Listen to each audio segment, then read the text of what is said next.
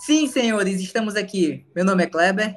Eu sou o Diego. E eu sou o Nate. Hoje vamos comentar a diferença entre livro versus filme. Quem foi o melhor roteirizado? Quem foi melhor escrito? As diferenças entre as duas mídias. Quer saber mais? Vem com a gente.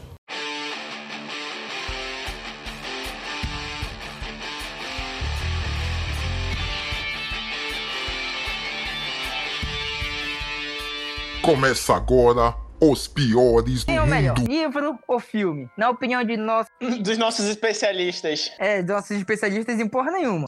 A resposta é meio ambígua, né? Não dá pra definir qual é o melhor, porque são duas fontes de mídia diferentes, caralho. Não, mas tem como dizer sim. Qual é a melhor adaptação? Qual é o melhor livro? Bom, aí, aí depende. Não, porque senão também fica que nem aquela história. Quem veio primeiro, o ovo ou a galinha, entendeu? Uhum. Tem muito livro que. a- algum- Algumas exceções em que o filme melhorou muito a história do livro. Mas tem outros, tipo o Clube da Luta. Clube da Luta, nossa, até o próprio autor reconheceu que O filme é bem melhor, né? o filme é muito melhor do que o livro. Mas alguém já leu o Clube da Luta inteiro aqui? Eu li só até a metade. Hum, Não, eu nunca li. E assim, quando é uma narrativa em primeira pessoa, é, é uma coisa. O filme ficou bem fácil de adaptar, né? Porque é só o cara Uhum. de, falando dele, sem se identificar, e do, é, do Tyler, né? Que é o Brad. E aí o, o livro correu de boa, assim, nessa, nessa narrativa, né? Falando, ah, eu conheci o Tyler, o Tyler fez isso, o Tyler fez aquilo, lá, lá, lá, lá, lá. E a, o filme, ele consegue fazer visualmente isso de uma maneira bem magistral. Tu visualiza com a narração, né? E com a imagem do que tá acontecendo em tela. Então, assim, muitos filmes são melhores do que os livros nesse seguinte aspecto. Ele pega a narrativa da história e coloca de uma maneira visual que conta a mesma história. Pelo menos é o meu ponto de vista. Não, concordo nisso. É, Clube da Luta, ele é um. Eu li o livro e vi o filme. Então, pra mim, foi uma experiência muito grande. Cada uma teve sua experiência em particular, né? E eu gostei muito de, de ambos, assim. O livro, como eu tinha visto o filme primeiro, o livro, pra mim, me completou em algumas cenas, porque eu tenho uma mente mais imaginativa. Então, o livro me transportou pra aquele universo do filme e acrescentou algumas coisas. Tanto que eu senti o, o final diferente do livro, como no filme, né? Porque o final do filme Uhum. é melhor, realmente é melhor. É a mesma coisa de Drácula. Pois é. Quando eu li o Drácula de Bram Stoker, eu entendi um livro que eu gostei muito do livro. E no filme eu senti uma, entendeu? Uma sequência, uma roteirização um pouco diferente. Apesar de ter uma atuação muito grande do Drácula no filme. Mas eu senti ele um monstro muito amorzinho, entendeu? Muito apaixonado, um dramalhão no, no filme. Porra, mas o, o Drácula. Pois é, o Drácula, mas o Drácula do filme é o Gary Oldman, né? Porra. É, ele é um ator muito emocional, né? Ele é um ator sensacional, né? Não, eu não tô É. reclamando dele, tô reclamando do personagem que ele fez lá? Porque lá ele ficou muito É. caracterizado, assim, um Drácula muito dramalhão, apaixonado. Mas isso é uma característica do, do Gary Oldman, né? Tipo, ele é meio overactor, né? Tanto que tem um clássico lá do. É, como é que é?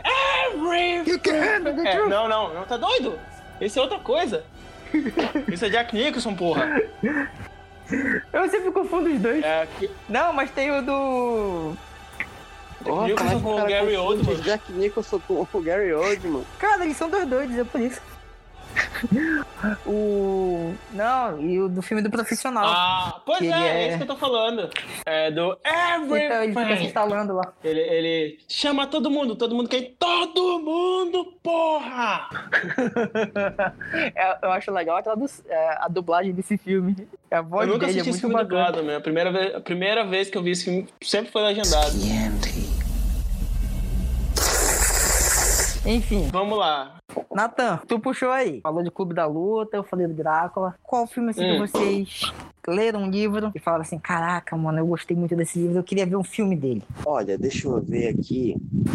Cara, assim. Primeiro Diego, pode Tem dar. um livro. Na verdade, a primeira vez que eu vi o filme, eu não, sab- não tinha a mínima ideia que existia o livro, que era o Tubarão. E aí eu tava no, no colégio e tal, e tinha biblioteca, e eu fui matar uma aula lá e não tinha nada pra fazer. Eu fui pegar um livro pra ler e tal, fui procurar e eu encontrei o livro do Tubarão. E eu comecei a ler e tal, e Cara, eu já tinha visto o filme, mas depois que tu lê o livro, cara, são to coisas totalmente diferentes. Totalmente. Assim, não diminui o, o, o, livro, o filme, que é muito bom, mas, cara, o livro ele tem outras tramas que tu fica assim, porra, por que, que não aproveitaram isso no filme? Por exemplo, o, o principal, Martin Broad, ele é de Nova York, enquanto no livro ele já nasceu na cidade, a esposa dele era de Nova York e ela se sente presa ao casamento, entendeu? Enquanto no filme eles têm uma relação muito boa. É, ela trai ele com o, o cara que contratam pra, pra matar o tubarão, que é o, o Hopper.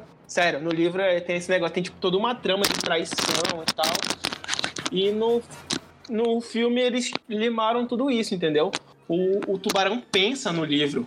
Tipo, ele Tubarão é tipo Mob Dick? É, tipo Mob Dick, exatamente. Tipo, aí tem o negócio com o prefeito da, da cidade, porque no filme ele manda fechar e põe anúncios, né? Uhum. E no quanto no, no livro, ele, ele quer porque quer abrir todas as praias de qualquer jeito, porque mais pra frente descobre que ele tem uma dívida com a máfia. E a máfia tá cobrando ele. E ele quer fazer dinheiro para poder pagar essa dívida, entendeu? Tem um. É, tem. Ele, esse personagem, ele é muito importante no livro, que é o jornalista, o Harry. Ele não aparece no. Ele aparece no filme, mas tipo, ele faz uma pergunta e pronto acabou ali a participação dele. Enquanto no livro ele é muito mais ativo. É ele que descobre o negócio do prefeito, é ele que tenta ajudar o Martin a, a fechar as praias e tal, entendeu? Eita, cacete. E, e por exemplo, Quint, que é o, o que caça o tubarão, a morte dele no livro é totalmente diferente da morte do filme. No filme, ele é tipo, o tubarão quebra o barco, né? E ele escorrega pra boca do tubarão, né?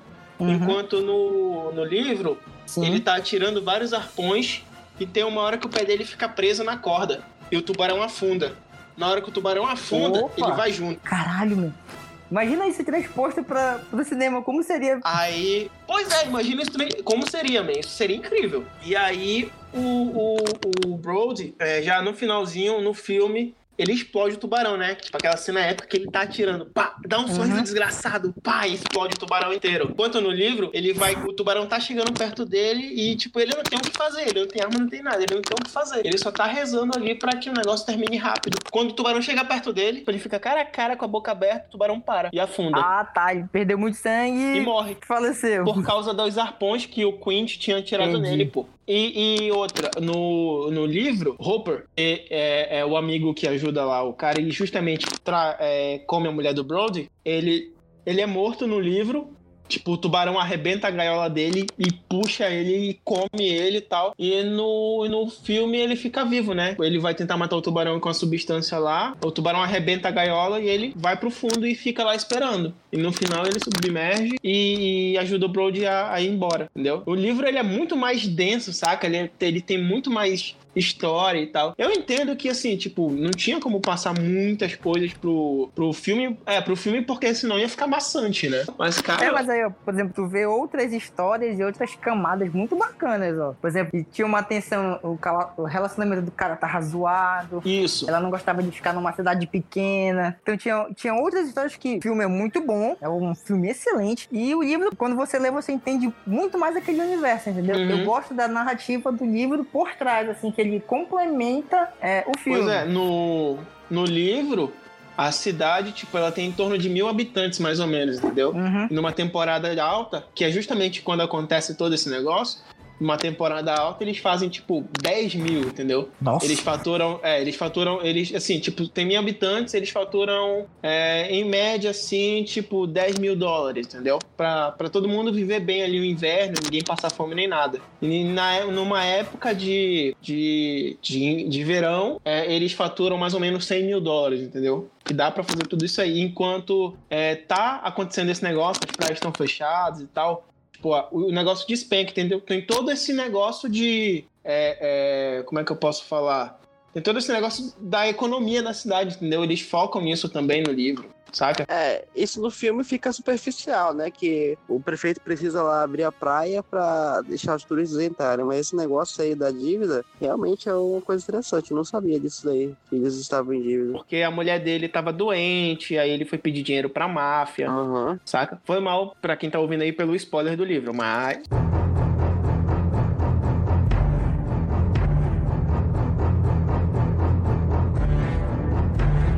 Donate, qual é o filme? Tu, tu olha assim, porra, eu queria ver o livro, ou, ou, o livro que tu, tu leu e, porra, eu queria ver o filme. Cara, tem um livro é, do Haruki Murakami chamado 1Q84. Ela é o, ele é tipo assim, 1984 ao contrário, né? E assim, o, Haruki Murakami ele é um ator japonês que o cara ele uhum. conta uma narrativa que parece ser uma coisa diária do dia a dia, né? Mas aí em determinado momento, bicho, é, é a história entra num loop de surrealismo muito louco. É, do que pode estar acontecendo, do que, que não pode estar acontecendo. E 1Q84 conta a história entre várias histórias, né? Conta a história de um professor de literatura que que é, teve uma garota que uma garota que ela não falava muito bem, não expressava muito bem, uhum. que ele é chamado para ser ghostwriter dela, que ela criou uma história sobre um tal de um povo pequenino e era um livro maravilhoso e todo mundo que lia aquele livro ficava maravilhado. E ele é chamado para escrever uma história é, sobre ela. Uma,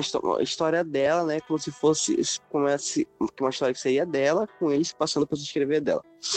E paralelo a isso tem uma história de uma assassina de homens né não lembro agora muito bem quais eram os objetivos dela mas ela matava homens, tipo assim, com uma espécie de pica-gelo que ela enfiava atrás da cabeça deles. As duas histórias vão correndo paralelas, né, no decorrer do, do livro até o momento em que eles se encontram. Assim, é uma história doida pra caralho, porque é, enquanto eles ficam falando do livro dentro do livro, que é que supostamente essa. Eu esqueci o nome da garota, Seiko Rei, tá escrevendo, que é. que na verdade não é ela que tá escrevendo, é o um professor lá.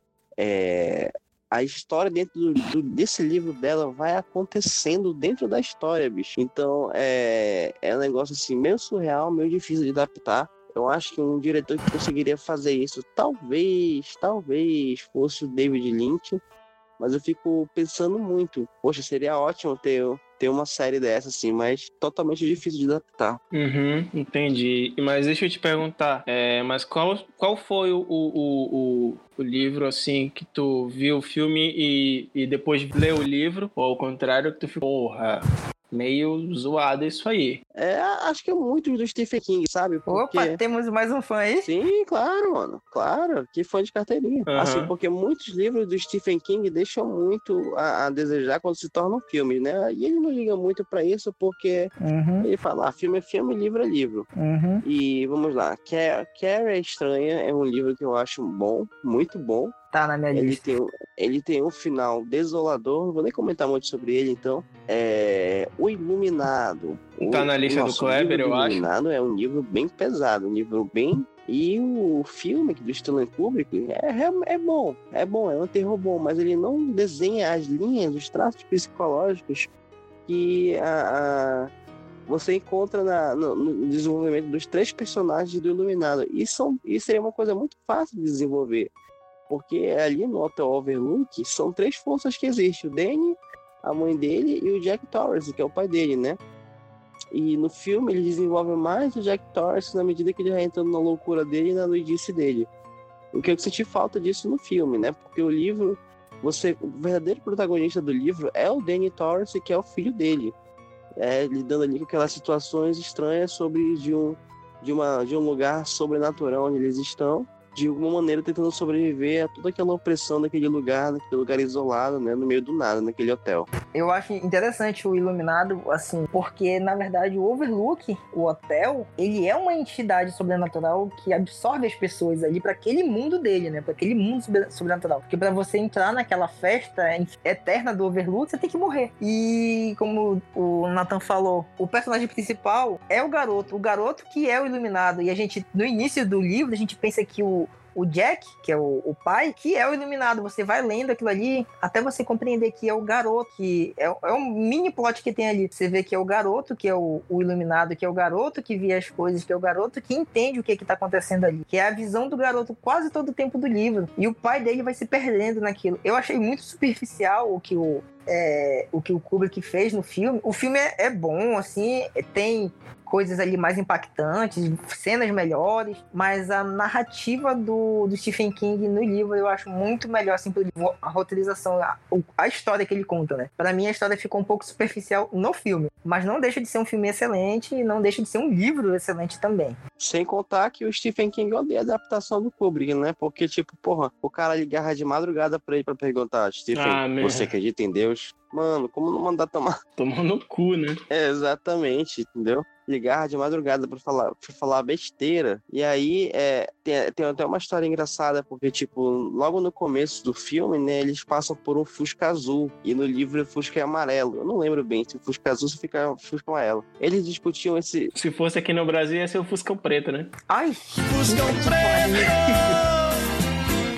Você é feito de aço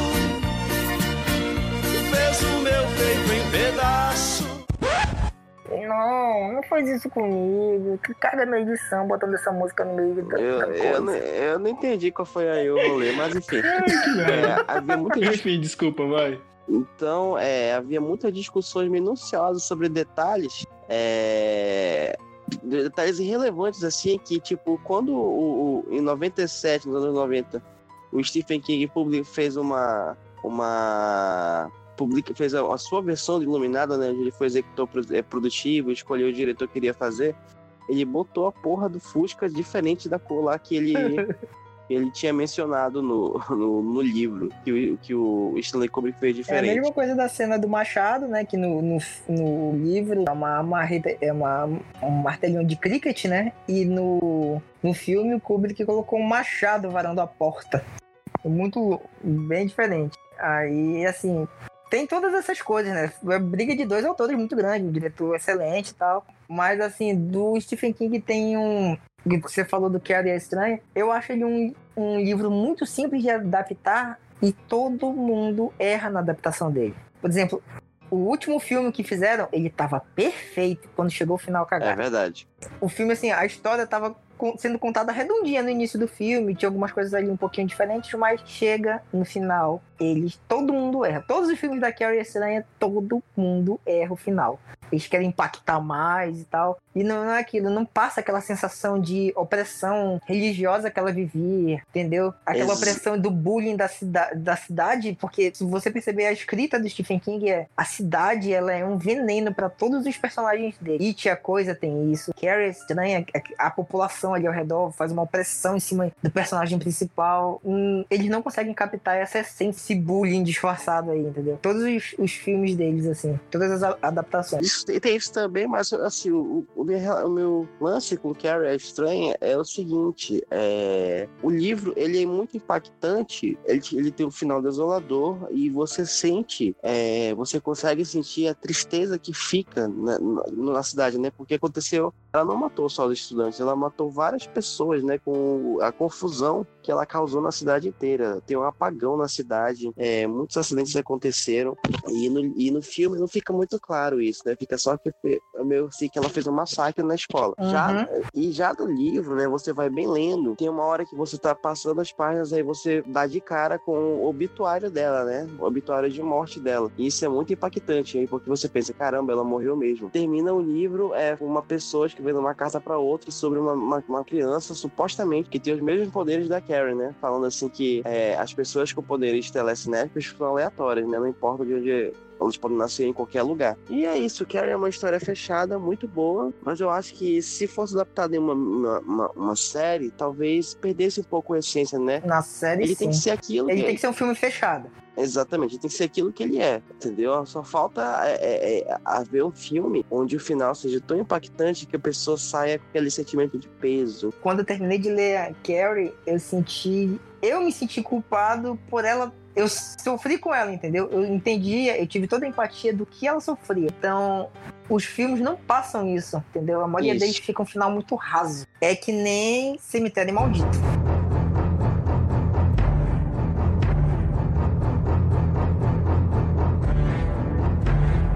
Verdade. Cemitério Maldito, ele é um filme em que ele cria elementos para tentar te assustar, Uhum. enquanto o, o livro ele tem a atmosfera para tentar te assustar o tempo todo.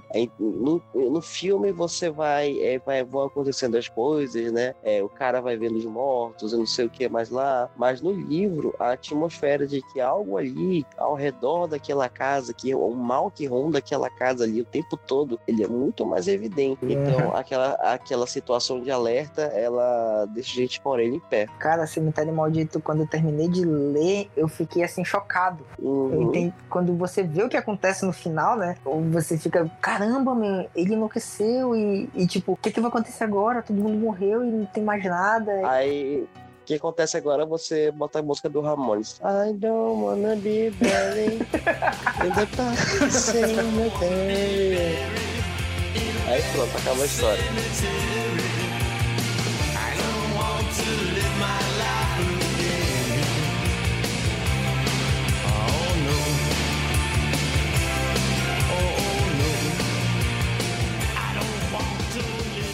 Cara, é, tem outra que, tipo, é uma saga que eu fiz o Kleber ler recentemente. Uhum. Eu insisti pra ele ler, até que ele pegou e leu tudo de uma vez, inclusive em uma semana, que é a saga do Harry Potter.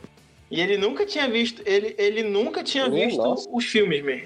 É, como é que eu. de- desde que, tipo assim, o filme foi lançado e tal, ele só foi ver ano passado. É, tipo, eu nunca gostei dos filmes do Harry Potter, cara. Tipo, eu achava um hype absurdo demais, tipo, uma história. Hum, Eu nunca tive vontade de ler e nada. Aí, beleza, o Diego insistiu, insistiu, eu peguei, pô, vou ler os livros porque eu gosto mais de ler. Eu gosto mais de imaginar do que de ver. Então, peguei, comecei a ler e, cara, eu gostei. Gostei muito de Harry Potter, eu achei uma história bem redondinha. Tirando a porra da Ordem da Fênix, que é um saco de ler e de ver o filme, porque eu fui ver depois de Não, eu novo. discordo. Eu, eu gosto da da Fênix. Eu acho que, tipo assim, um dos piores filmes do Harry Potter é justamente a Ordem da Fênix. Ainda mais pela Dolores, Puta que velho. pariu, que personagem chato, caralho, que ódio. Aquele personagem chato demais. A Dolores no livro ela é chata e no filme ela consegue ser duas vezes mais chata. Mérito da trilha e do diretor, né? Parabéns pra eles, porque, cara, é uma perso- quando é tipo novela da Globo, quando você Pois é. tem um personagem que é odiado por todo mundo, o, a- o ator ou a atriz foi muito bom e o diretor conseguiu conduzir aquilo, cara. Cara, tu é doido. Eu, eu li Ordem da Fênix pesado, cara. Eu terminei aquele livro assim, caralho, não quero mais ver. E detalhe que ele é, mai- ele é maior do que o último livro, né? É interessante isso. Sim, ele é um livro longo. Ordem da Fênix. E ele é um livro assim, meio que. Sabe aquela fase da adolescência de 12 a 14 anos? Tudo dá merda, tudo tu tem raiva. Uhum. É, o, o Ordem da Fênix é isso, é uma fase adolescente que todo mundo tem que passar. Ou já passou, ou vai passar com o filho. Agora eu vou falar uma coisa sobre Harry Potter como adaptação do adaptação para o cinema, né? Antigamente, antigamente eu falava, ah, claro que o livro vai ser sempre melhor, tem detalhes aí que eu não vejo no filme e que eu não consegui entender no filme porque eu não havia lido o livro ainda, como por exemplo o Prisioneiro de Azkaban. É, eu não tinha me tocado que os marotos lá, né, o Rabicho, o Sirius e o, o, o Lupin Uhum. eram amigos. É, aluado, aluado e Amado homofobia. Rabicho é homofodia em pontas, né? E o Harry, em determinado momento do filme, Isso. ele pega um mapa, Isso. E eles não explicaram isso, né? eles não explicaram, eu ficava, eu ficava batendo a cabeça com isso, porque até então eu tinha lido, quando eu vi esse filme na época, quando eu era, eu era criança, é, eu só tinha lido até o segundo livro, né? Uhum. E é no terceiro livro que eles explicam. Mas assim, atualmente eu vejo, eu vejo a franquia Harry Potter como complementar, sabe? Uma complementa a outra. Você pode ver o filme e depois você pode ler o guia, o guia narrativo em que a história é muito mais densa. E cara, vale muito a pena. Vale muito a pena, porque tem tantas subtramas, tem tanta coisa acontecendo, entendeu? Que só enriquece a tua experiência com o filme. Na verdade, ela vai empobrecer tua experiência com o filme, entendeu? Porque depois que você lê o livro, você sabe a história tintim por tintim, você fica. É, acha que o filme vai deixar, deixa a desejar. Pois é, essa Pois foi uma é, questão que eu, que, eu, é. que eu, que eu, eu também conversei com o Diego É, na época. Eu falei assim: depois que você lê o livro do Harry Potter, você entende elementos da mente dele e da criação dele que influenciaram na vida dele inteira, entendeu? Todos aqueles momentos, esses pequenos detalhes, como você falou, que o mapa dos marotos era criado pelos marotos e tal, só que eles não explicam quem é, é no tipo, filme. Nunca, nunca, explicaram esses pequenos detalhes, caminhos que da, de fuga da, do colégio para as outras cidades, tudo isso no livro é bem mais requintado, né? Digamos assim tem mais detalhes. Uhum. Isso engrandece muito a obra, cara. Isso transforma a obra uhum. é, em um complemento, um compêndio muito grande de informação. De, são detalhes que, tipo, engrandecem aquele mundo. Um exemplo disso é justamente na Ordem da Fênix, né? Na hora em que o Snape tá interrogando o pessoal, ele, ele pega o Harry lá na sala da, da Dolores uhum. e o, o Harry já tinha sonhado com o, o, o Sirius lá sendo torturado, né? E ele fala pro, pro Snape, ah, o, o, o Almofadinhas, eles, eles capturaram Almofadinhas, eles capturaram Almofadinhas. E, tipo, no filme, quem é Almofadinhas? Ninguém entende o que que tá... Só quem lê o livro que realmente entende, entendeu? Que pegou esse Não detalhes. fica explicado. É, não fica explicado. Aí o Snape, pô, olha pra cara dele, beleza, brother, não sei quem é, tchau. e sendo que no, a gente sabe que o Snape conhece toda essa história. Sim, o Snape conhece, ele faz parte. Ele estava lá, né? Ele, ele é, fez ele parte dessa trupe. Indiretamente. Não, ele, tomou ele... No, ele, ele tomou no cu lá, a verdade é essa. É verdade, né? Ele foi bulinado. Ele, indiretamente não, diretamente, porque ele, ele, além de fazer, ele sofreu também bullying pra caralho dos marotos.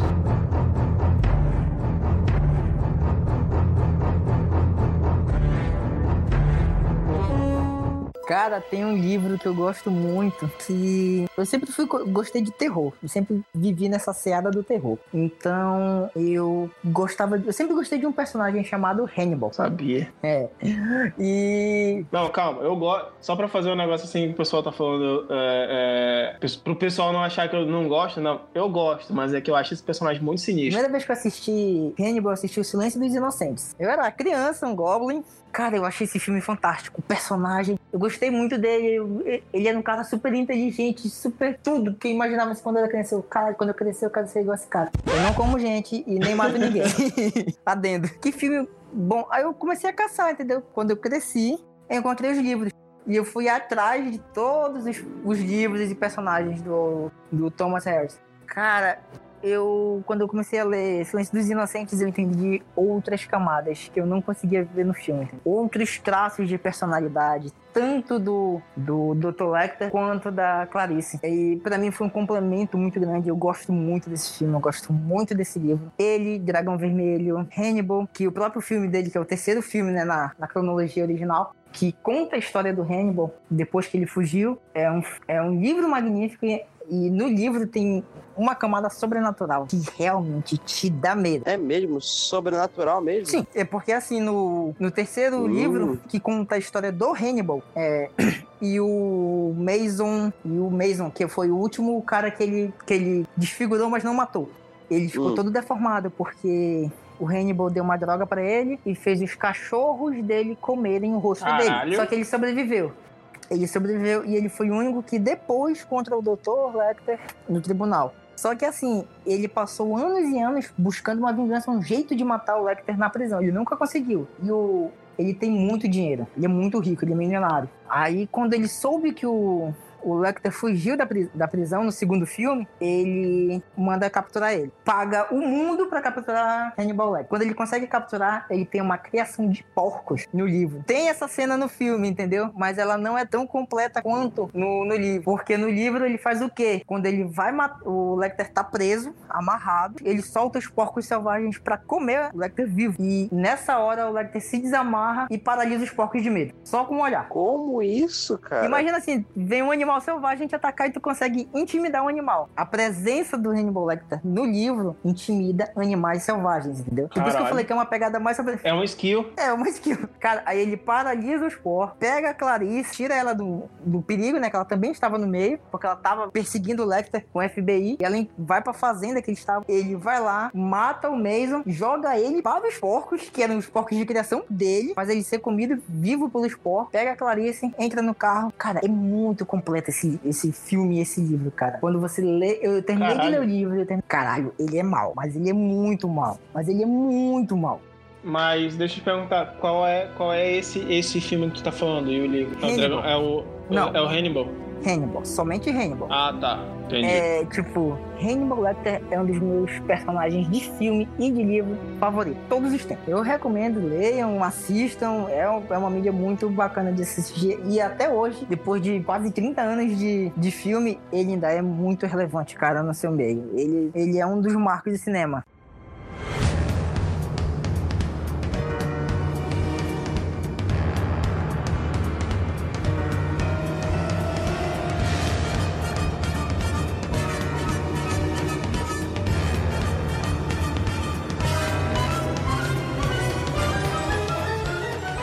Eu tenho um aqui que é o, o queridinho de todos os nerds, que é o Guia do Mochileiro das Galáxias. Ah, mas o guia, o guia ele é mais, ele é mais complexo, né? Porque Sim. teve um filme adaptado. Ele, não, na verdade, ele começou como um programa de rádio. Aí, posteriormente, foi feito um livro, né? Sim, aí a sim, série de sim. TV, e aí depois veio o filme. Muito tempo Uhum. depois, lá Isso. em 2005. É assim, eu li o livro e tal, eu gosto pra caramba do- dos livros, mas o filme, cara, assim, não é ruim, mas também não é bom pra caralho, saca? Tem umas coisas engraçadas e tal, mas, é, é, por exemplo, aquela cena em que o, o Arthur conhece o Ford e eles estão conversando na, na coisa do bar, eu achei meio, sabe, meio forçado no filme. A interpretação do. do como é que é o Martin nome dele? Freeman. Do Martin Freeman é legal, saca? Ele é. A, a interpretação dele é boa. Só que, sabe, eu, eu acho que tem, tem cenas ali que é meio forçada. Tu já assistiu o filme alguma vez? Já, já assisti sim. Eu vou contar qual é o lance da adaptação do guia. É porque o guia, querendo ou não, ele é uma história contada pra ti. Aham. Então, o narrador tá contando a história ali o tempo todo. E as melhores piadas é do narrador falando pro interlocutor. E não tem muito como mostrar isso visualmente no guia, numa adaptação do filme. Esse é um Uhum. problema que, tipo, é recorrente, né? A galera fala, ah, é. O, como o guia ele tem um narrador em Uhum. off, digamos assim, ele tá todo tempo contando essas coisas e as partes mais engraçadas ou que tem um direcionamento maior partem dele. Não tem como fazer isso uma narrativa no filme porque fica muito estranho, Isso, né, cara? exatamente. Que fica bem Só um estranho. roteiro muito bem ensaiado conseguiria fazer, transpor a essência do livro. Pois é, o problema é que parece que a, a produção dele não teve tanto tempo assim, né? Já pegaram o roteiro, escreveram e não, grava, faz Uhum. aí, vai ser desse jeito aqui, vai sair nessa data, entendeu? Aí realmente assim, não é um filme, não é um filme ruim de todo de todo Uhum. modo, mas se tu for, pega, se tu ler o livro e tal, e for comparar cenas e tal, é, né, por exemplo, naquela cena que o, o Zapod, ele é revelado que ele tem duas cabeças e é uma do lado da outra, né? E elas são ligadas assim, tipo, no filme não, não mostra isso, mostra só que é, é, ele tem duas cabeças, uma que pensa e a outra que aparece no, no, no pescoço Uhum. dele de vez em quando, pra falar besteira, entendeu? E não é isso. No livro, não. Aquilo ali foi, na verdade, economia, né? Porque, tipo, isso é muito complicado fazer. Pois é, então. o cara é. com duas cabeças o tempo Mas todo. assim, tipo, o pessoal fica meio. É, é, fica meio desgostoso com isso, porque esse é um personagem muito engraçado, inclusive, né? No livro ele é extremamente bem humorado, tá? O Ford também é um outro bem humorado. Cara, tem um livro que eu gosto bastante, que é Frankenstein. E que eu também vejo que nunca teve uma obra digna do livro, que eles nunca entenderam a essência do livro, como a gente já comentou. Já assisti vários Frankensteins, todo aquele bicho gigante, papapá, mas nunca mostrou a essência do monstro em si. E nem a essência, a loucura do, do Victor Frankenstein, que é o, o cientista, né? É, até porque o pessoal sempre acha que é, é- Frankenstein é um monstro, né? Mas o nome do monstro não é Frankenstein, é o monstro de Frankenstein. Pois é. E ele só é roteirizado no livro como o monstro. Ah, tá. Achei que era Cleuder. Ah, cara. Poderia ser Pafúncio também, mas vai lá, né? Deixa pra lá. Poderia.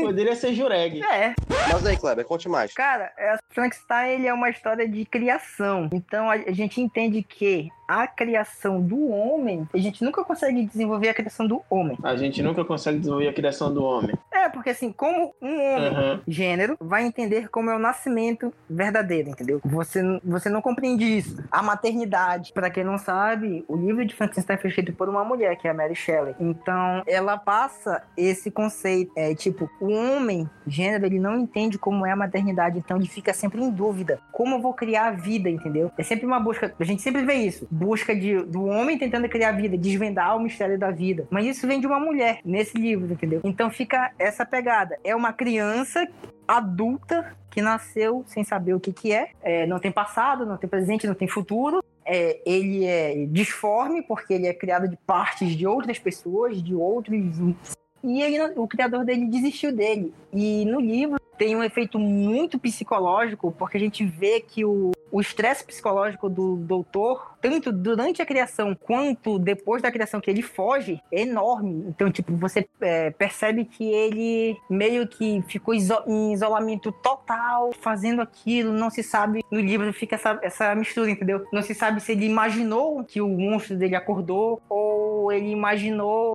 ele somente deixou lá porque logo após a criação do monstro, ele vaza. Ele sai fora do laboratório e desaparece. Volta para casa dele no interior. Então. Ah, é porque normalmente o pessoal sempre retrata que o, ele tá morto, né? Sim, é, porque assim, na hora que ele criou o monstro, ele deu vida, ah, ele fica tão assustado com o que ele fez. Né? Ele, no primeiro momento, assim, ele, caralho, eu fiz um ser humano. Aí ele Tipo, ele ainda passa dois dias em casa, aí só que ele desaparece, ele não aguenta mais, ele começa a surtar. Aí ele volta pra casa dele no interior. E o monstro vai no encalço dele para saber o que ele é, entendeu? Você é meu criador, mas eu sou o quê? O monstro quer ter uhum. vida. E mostra a caminhada do monstro indo atrás dele. Por exemplo, o monstro salva duas crianças de serem afogadas, mas os humanos que estão lá veem o monstro com as duas crianças, pensam que o monstro está atacando as crianças, entendeu? Então ele é apedrejado, tomou tiro. Aí ele começa um. Frankenstein, o Victor Frankenstein começa a ter um relacionamento e o monstro, no, na sua mágoa, fala assim: não, ele não pode ser feliz se eu não for feliz, entendeu? Porque o Victor Frankenstein recusa ele. Então ele fica magoado, entendeu? Ele, ele não sabe, ele não tem essa discernimento de entender sentimentos. Tem durante uhum. a nossa vida inteira, entendeu? A gente começa a discernir as coisas durante a nossa vida, do, da fase de criança até adulto. Então o monstro não teve isso. Ele nasceu um adulto, que não teve nenhuma essa passagem enorme de tempo que a gente tem para aprender as coisas. Então ele começa a perseguir o, o, o Victor criador, né? o Victor foge de novo. E no final do, do livro, você, quando você tá lendo, ele tá viajando para matar o monstro. Só que ele adoece. Então, uhum. Então, essas últimas páginas do livro são escritas pelo capitão do navio, do, do navio que tá levando ele no Alasca, porque Caralho. o monstro fugiu pro Alasca.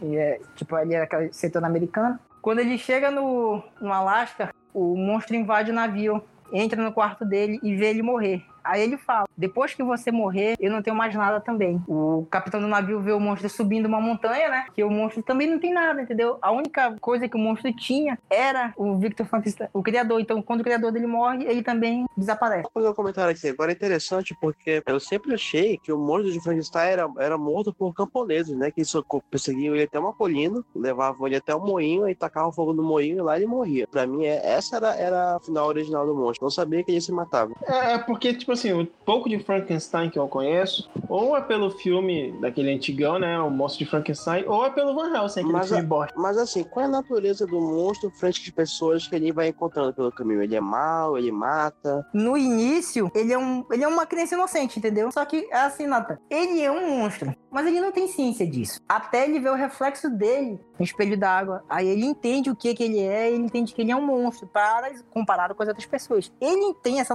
esse discernimento. Só que ele, no início, ele é uma pessoa boa. Só que quando o Victor vai casar, ele tem o sentimento da paixão. O que, que ele pede do Victor? Faça uma companheira para mim, igual a mim, para que eu também tenha, prossiga a minha vida, entendeu? Só que o Victor vê uma aberração. Porra, eu não vou criar outra aberração para dar futuro a outra aberração, entendeu? Porque o monstro quer ter filhos e ele é super. Ele é bem mais forte do que um ser humano normal. Então ele falou assim: eu vou estar tá, é, fazendo uma linhagem de aberrações, eu não vou fazer isso. Na noite de núpcias, o monstro vai e mata a esposa. Aí por isso que começa toda essa perseguição, entendeu? O Victor fugindo do monstro. Ele falou assim: se eu não posso ser feliz, você também não pode. Enquanto você não me der o que eu quero, você vai ter que me caçar e eu só vou morrer pra você. Aí lá no final do livro já, tipo, passou-se anos já, tipo, 10 anos de caçada. O Victor tá todo destruído mentalmente, fisicamente, perdeu peso. Aí ele adoece.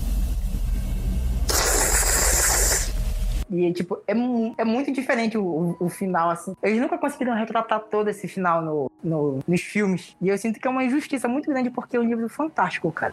É muito interessante, porque Eu nunca tinha parado para pensar nesses pontos aí que você aborda. Que tipo assim, é, é, a vontade do homem de criar a vida, mas não, não saber lidar com o propósito da vida. É porque como eu fiquei muito curioso, cara, pra saber, caramba, como é que surgiu isso, entendeu? Por que ele é assim? Uhum. Então eu fui ler o livro pra entender. E, assim, o livro é uma leitura bem arrastada, uhum. porque é aquele inglês arcaico, é, a tradução também é arcaica, é, uma, um, é um pouco pesado, mas ele é muito bom, cara. Se você tiver a oportunidade de ler, leia e você vai compreender um dos melhores monstros uma das melhores criações é, literárias todo sempre. Então é isso, pessoal. O programa aqui chegou ao fim. Mas antes eu queria lembrar vocês o seguinte: segue a gente lá nas redes sociais, o Twitter, arroba dos Piores Cast, e o Instagram dos Piores Cast. Se vocês tiverem críticas, elogios, sugestões de temas, manda pra gente lá, tá beleza? A gente responder vocês com muito prazer. Então é isso, pessoal.